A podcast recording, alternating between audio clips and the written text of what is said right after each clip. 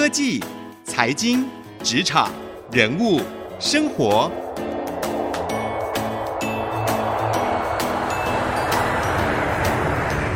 创意领航家。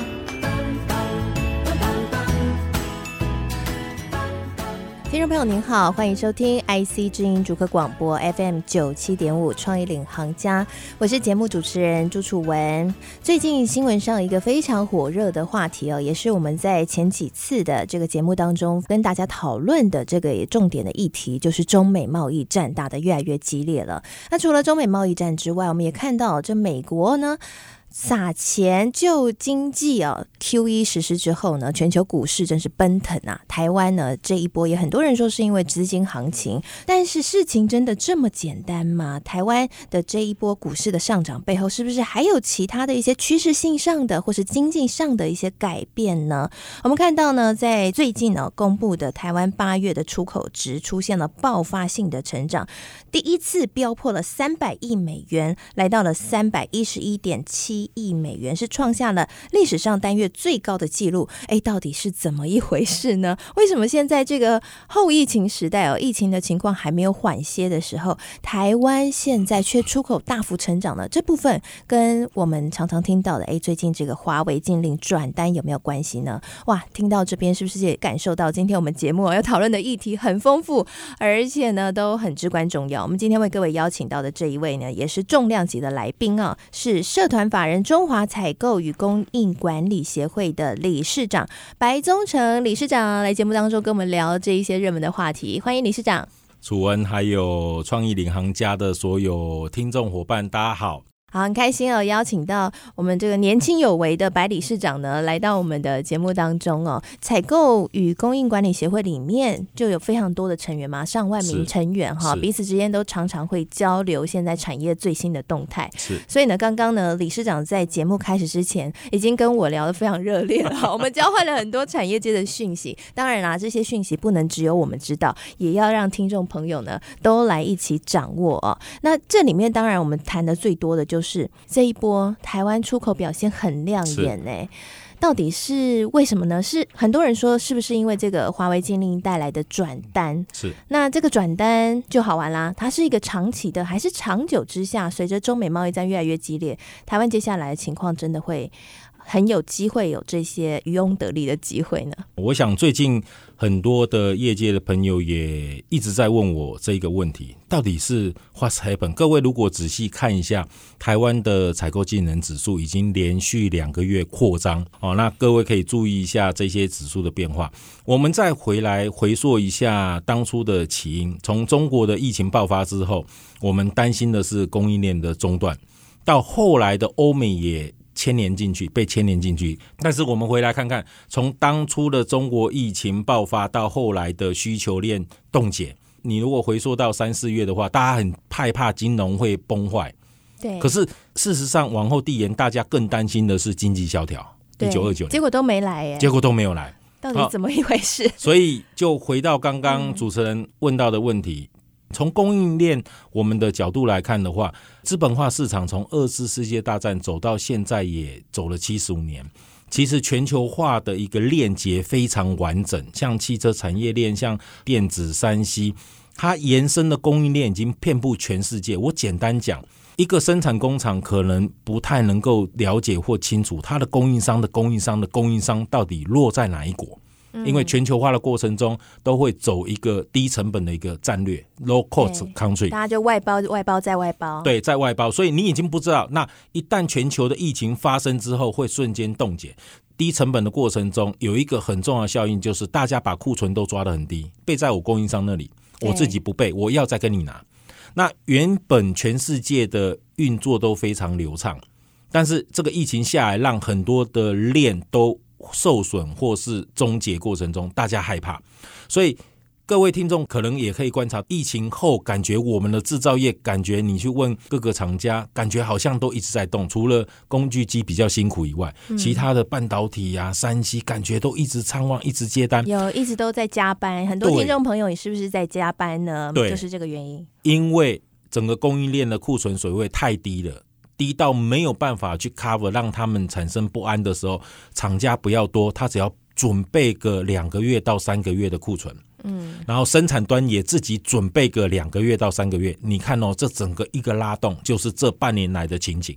好啦，时序已经进入到下半年，进入到下半年，发现说，哎，我们出口怎么又变得更强？当然，中美的因素、华为的因素。是一个很重要的因素，但我认为是还有另外一个因素是整体的供应链的往短链趋近，让台湾也在这个部分有受惠到。是，哎，短链效应是最近很多产业界大家都在讨论的一个名词啊、哦。但我们听众朋友可能不太清楚说什么是短链，理事长可以跟我们分析一下，现在这种大家都在讲的短链是什么意思？意思是说我们以后供应链变得很短吗？就是大家不再是。找很远的供应伙伴拿货，大家都要缩短距离嘛？的确，像刚楚文讲的，短链其实就是一个产品要能够形成，它所要经过的厂家数是比较少的。在资本化的世界的过程中，整个链分工的非常细致，哪怕一个很小的螺丝，可能都是由一个很专业的代工厂所制作。那遍布到全世界之后。因应的这一次疫情的效应，加上有一个就是二零三零年，大家都有经常听到说，哎，会有一个很重要的一个里程碑，就是苹果领先在前面说，二零三零年他们必须达到碳足迹归零。嗯，这件事情，碳足迹跟运输上面，各位如果加油，一定把油单仔细看，它都会告诉你你的碳排放是多少。苹果必须在二零三零年把这个部分归零，所以。各位可以看，苹果很积极的在做供应链的转变，它不再用一个长链的模式，它会在墨西哥设点，会在捷克，会在东南亚，会在各个地方设点，都要减少碳足迹的效应。再加上刚刚提到的疫情的关系，所以才会让长链把它变成短链。当然，这过程中还有一些不信任，所谓的不信任，就是说当链拉太长，我会担心我的末端的供应链能不能守住。所以这是造成短链的一个最主要效应哦，所以很有趣的就是苹果的这个碳足迹要归零二零三零。所以简单来说，就是苹果发现说，如果它的供应链要从很远的地方来叫货的话，运输的部分通通会算到碳足迹的成绩单里面。是另外一个议题，就是说整个供应的管理状态。For long term 来看的话，一直到二零三零、二零五零，一直有个议题一直绑住全世界的生产制造，就是非财务指标。最近大家应该很清楚听到台积电买了二十年的风力发电，对啊，其实那个也是被要求的，因为苹果在二零三零年要做到碳足迹零，还有一个更大的议题，更 challenge 是二零五零年的时候，苹果的所有生产产品都必须要用洁净能源，也就是不用石化能源。那洁净能源是不包含核电哦，所以你看这个挑战大不大？啊，真的很大哎！所以这样的话，会不会影响到台湾整个半导体厂？因为台湾的话，很多我们知道瓶盖股哦，都是苹果供应链的一环。可是大家不可能全部都是用洁净能源啊，我们大家现在还是大部分用核电。是，那未来怎么办？这产生一个拉扯哈，当你一个永续的议题跑在前面的时候，但是后面的厂家没办法跟进的时候。势必会有一个妥协，是，所以换句话说，除了苹果之外，是不是接下来的一些国际的大品牌厂，他们未来的采购的趋势也会是，哎，他们采购一定要是对方是有符合他的这个洁净能源的标准的，是或者是说，哎，短链是可以让他碳足迹的成绩单比较漂亮的。是，楚文这个问题非常非常好。以我自身的公司来看，我们在上个月德国一家公司叫 Henkel 汉高。对，哦，汉高算蛮算是台面上的大品牌，他要求所有供应商上线开会，哦，上线开会，他只不答一件事情，他也就是在讲这件事情。他说，汉高整个未来方针的政策两个主轴，第一个减少碳足迹，第二个要增加价值，哦，他就抓住这两个主轴。他现在是鼓励没有强制，他要求供应商要去做所谓的认证，像发商有一个全世界还蛮有名，在生产制造。上面做一个认证，那个发商叫 Ecovidis，它等于是第三方认证。对，它认证的部分认证完了之后，很多全世界的品牌商要找供应商。以前我们都说谁技术好，谁的价格优势，我先找他。哎，现在发现说，大家会先去看非财务指标，先上这一些 EcoVadis 去看里面有哪一些是符合得到金牌、得到银牌的这些厂家。就是说，技术够，你还得要有做相关，可能你要有洁净能源的安排，你要有碳足迹的准备，你还要有相关的供应链的一个对应上头。我觉得这个在未来全世界的各大品牌，这个会成为一个很重要的主流。我附带再分享一个在。去年的二零一九年的八月十九号，十九号还是十八号，美国的一个圆桌商会有一百八十一位 CEO，你知道的、听过的、了解的、不了解的，Apple、Amazon、沃尔玛，你想得到的，Facebook 全部在上头。一百八十一位 CEO 连签署了一份商业协议，他说企业不再以获利为最主要目的。是。这一个是他们签协议是真心的吗？哎，是因为因为 还是被逼的，多种面向，我没有办法去知道那个 那个库克他的想法，或是知道那个贝佐斯他的想法。但是这个他们签署的这个共识的协议，你试着想想看，美国是非常做所谓的绩效导向，对，他为什么这一百八十一位 CEO 会来？做签署这样的一个协议，背后一定隐含着一个很大的力量。不管他们是被动的，还是说他们自己自愿主动，这件事情已经俨然成型。而我从去年也一直陆续观察国外的品牌大厂的一个动作，的确慢慢的都往这个地方靠拢。上周在前一阵子也才有一篇新闻说，联合利华吧，在慢慢要减少石化做成清洁的一个一个动作。他们要减少石化产品的产品。其实不管是山西半导体或是民生用品，其实这些品牌大厂都在往这个地方在靠拢。我觉得这是不争的事实，也是反转不了的趋势。是，所以刚刚呢，白理事长特别解释了，现在一个采购上面非常重要的趋势就是，哎，你的公司如果你想要可以被国际大厂采购的话，你公司在制程上面是不是使用的是洁净能源？你是否可以让这个国外的大厂它在碳足迹这个成绩单上面呢，可以缴出一个亮眼的成绩？所以呢，现在大家看啊，台积电的技术能力已经是全球领先了，它都要往这个风力发电去靠近，让自己有洁净能源。远了，那所有台湾的中小企业或是其他的这些半导体的厂商，未来势必得要面临这个课题。那休息一下，广告回来，我们继续深入的来聊一聊。诶，刚刚我们聊到了现在新的采购的和供应链的一些趋势啊。接下来呢，我们看到这一波转单之后，台湾表现很好。下半年，理事长怎么看呢？他听到的消息和他的评估，怎么看？我们是不是未来台湾人可以站在风头上呢？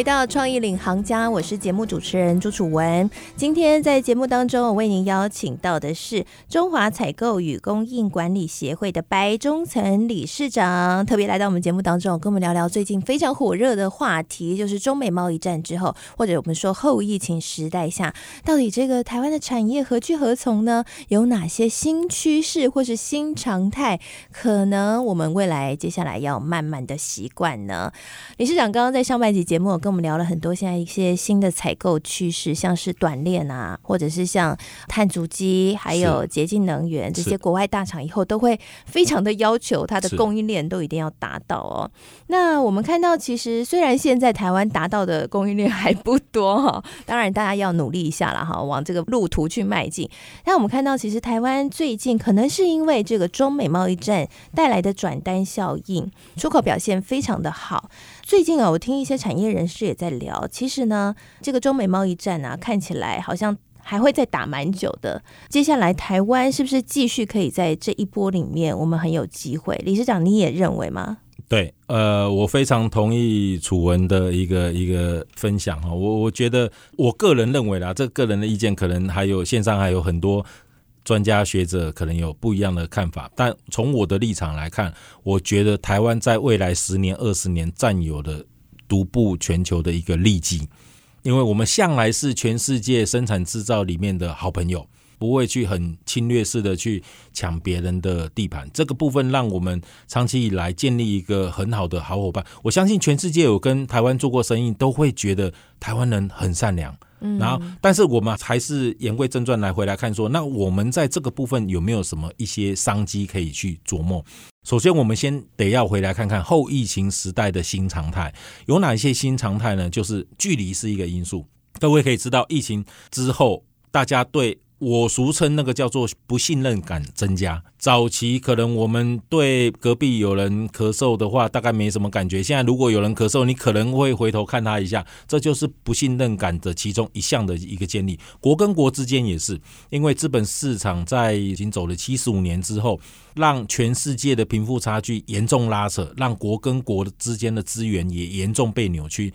会有一个。反潮就是我们常讲的“九五之尊”之后必定亢龙有悔。对，这一个反向的之后会成为一个很重要未来趋势，也就是中美大战会，我认为它是一个起因，一个反全球化的一个哨头。那这个哨头起来之后，要注意的几件事情：第一个，距离增加，就是我们的距离增加；第二个，就是中间过程中的弹性跟效率，反应速度要变快。这向来是台湾中小企业。或是台湾企业的强项，是我们向来用弹性跟效率去帮别人代工。另外一个就是非接触式的经济的兴起。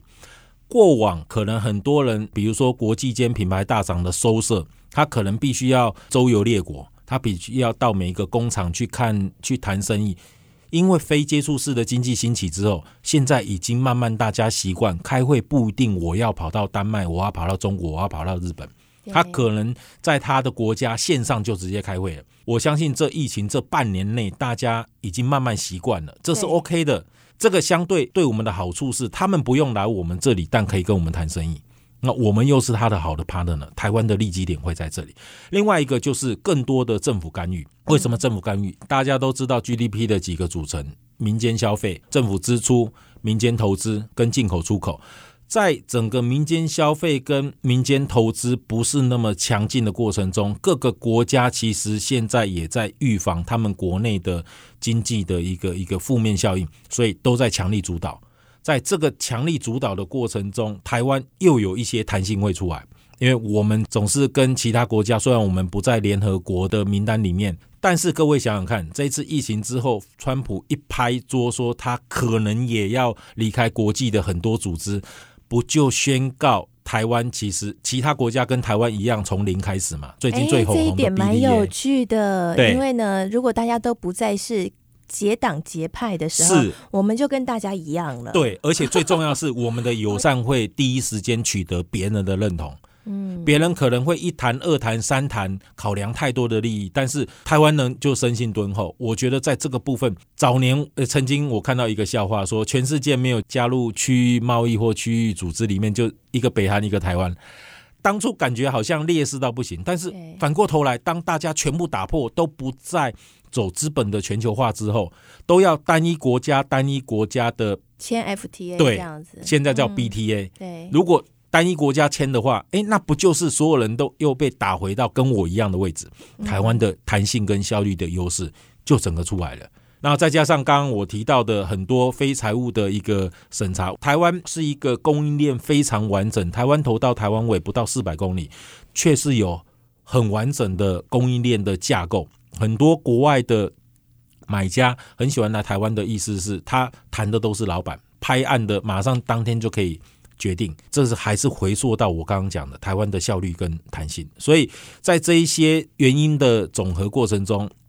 加上我们本身的实力，我觉得台湾在未来一二十年是充满信心，就至少就我个人认为。是，所以主要还是地缘政治的关系啦，哈，还有整个台湾本来就很有实力嘛，但受到这个国际政治的限制，那在未来呢，如果大家都反全球化，哎，我们有一点点机会了哈。加上这个网络，大家越来越习惯这个线上采购或者是远距开会，对台湾来说，这个小岛也是一个新的机会。我们可能自己的市场不够多人可以来买单，哎，我们现在很容易的就可以接触跟外界来做连接了哈。那刚刚呢，我们在聊节目内容的时候，其实理事长也说到了一个我觉得很有趣的关键，就是在未来啊，台湾的企业小才有胜算，越小越棒，是吗？理事长为什么会这样子看？我们如果从供应管理的面向来看，一般我们区分风险会有九个很大的议题，九个大议题的首要的要因，第一个叫地缘政治，对，